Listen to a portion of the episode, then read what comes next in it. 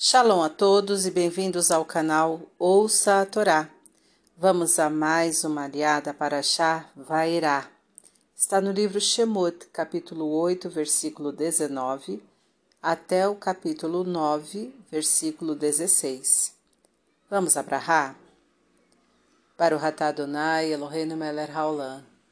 Asher Barrabanu Mikol Ramin Venatan Lanu Et Toratou. Para o Ratadonai Noten Hatorá. Amém. E Deus disse: E efetuarei uma salvação para o meu povo e para o teu virá a praga. Amanhã acontecerá este milagre. E Deus assim o fez. Chegaram animais ferozes em grande quantidade à casa do Faraó, de seus servos e de todos os egípcios, e o Egito se arruinava por causa dos animais ferozes.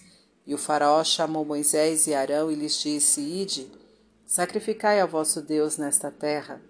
E Moisés retrucou: Não é justo fazer assim, pois é abominação aos egípcios sacrificarmos a Deus os animais que eles adoram diante de seus olhos.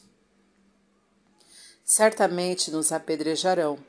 Andaremos no deserto por uma jornada de três dias e sacrificaremos a Deus conforme ele nos indicar. E disse o Faraó: eu vos enviarei e sacrificareis ao nome, vosso Deus, no deserto, somente não ireis longe. Fazei orações por mim.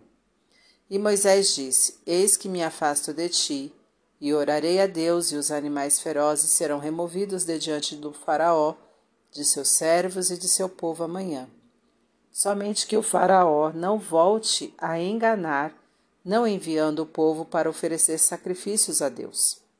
E Moisés saiu de junto do Faraó e orou a Deus, e Deus fez conforme as palavras de Moisés, removendo os animais ferozes do Egito.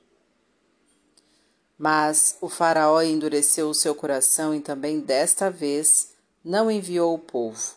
E Deus disse a Moisés: Vai ao Faraó e diz-lhe: Assim diz o nome, Deus dos Hebreus: Envia meu povo para que me sirva, pois se te recusares a enviá-lo, eis que a mão de Deus estará sobre o teu gado, sobre os cavalos, asnos, camelos, vacas e rebanhos, com uma peste muito violenta.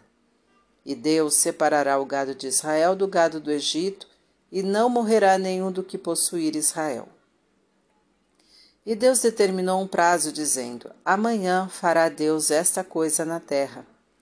E fez Deus conforme havia dito, e todo o gado dos egípcios morreu, não sobrando nenhum animal.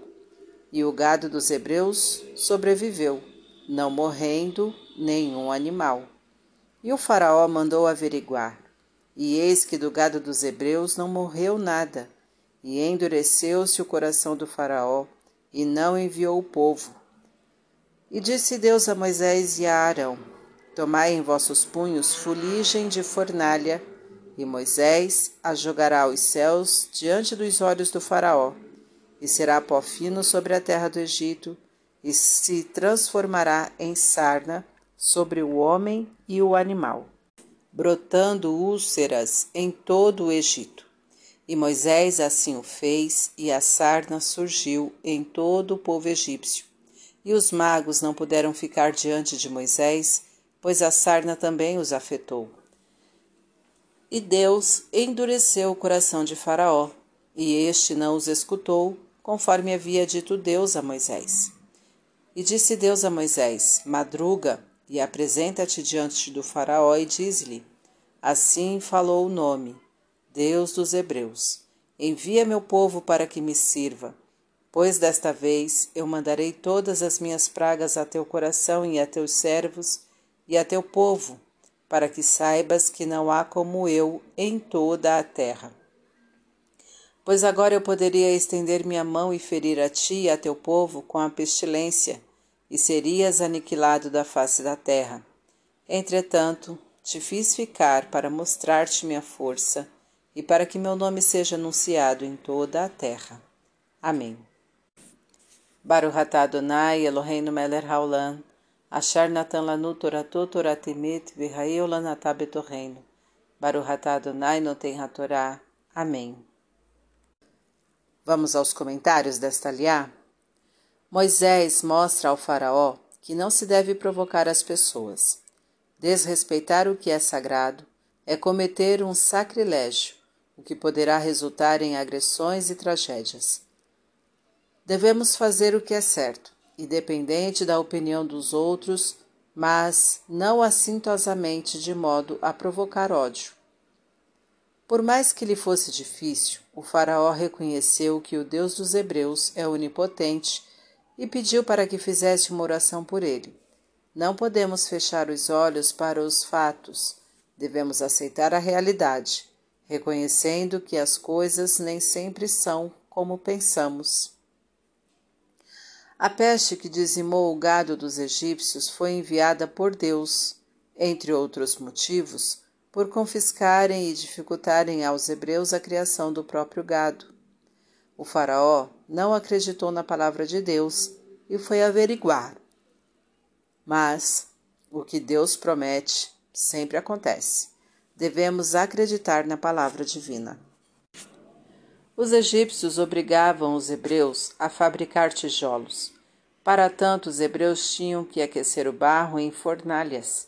As condições de trabalho eram péssimas e o calor prejudicava a saúde, principalmente da pele. A sarna foi enviada por Deus, entre outros motivos, para castigar a pele dos egípcios. Os egípcios pensavam poder fazer através da magia qualquer milagre. Desta vez perceberam que, além de não conseguirem provocar sarna, eram incapazes de se proteger dela. Devemos nos manter humildes, sabedores que somente Deus é quem pode fazer tudo. Deus poderia ter aniquilado os egípcios. Não, não o fez para poder castigá-los na mesma moeda e principalmente para que todos reconhecessem que o que acontecia no Egito eram verdadeiros milagres que só alguém onipotente poderia fazer para refletir. Seja firme nas suas convicções e haja de acordo com elas, porém, discretamente diante dos que não as acatam, para não provocar neles o ódio gerador de intolerância. Não adianta querer fugir da realidade. Aceite-a como ela é e não como gostaria que ela fosse. Seja humilde e tenha consciência de que Deus é o único que consegue fazer tudo para exercitar. Informe-se sobre a história dos cristãos novos. Como você agiria no lugar deles? Comente abaixo. Tá gostando do conteúdo do canal? Então curta, comenta, compartilha. Se ainda não é inscrito, se inscreve, ativa o sininho e fica por dentro das novidades. Shalom a todos!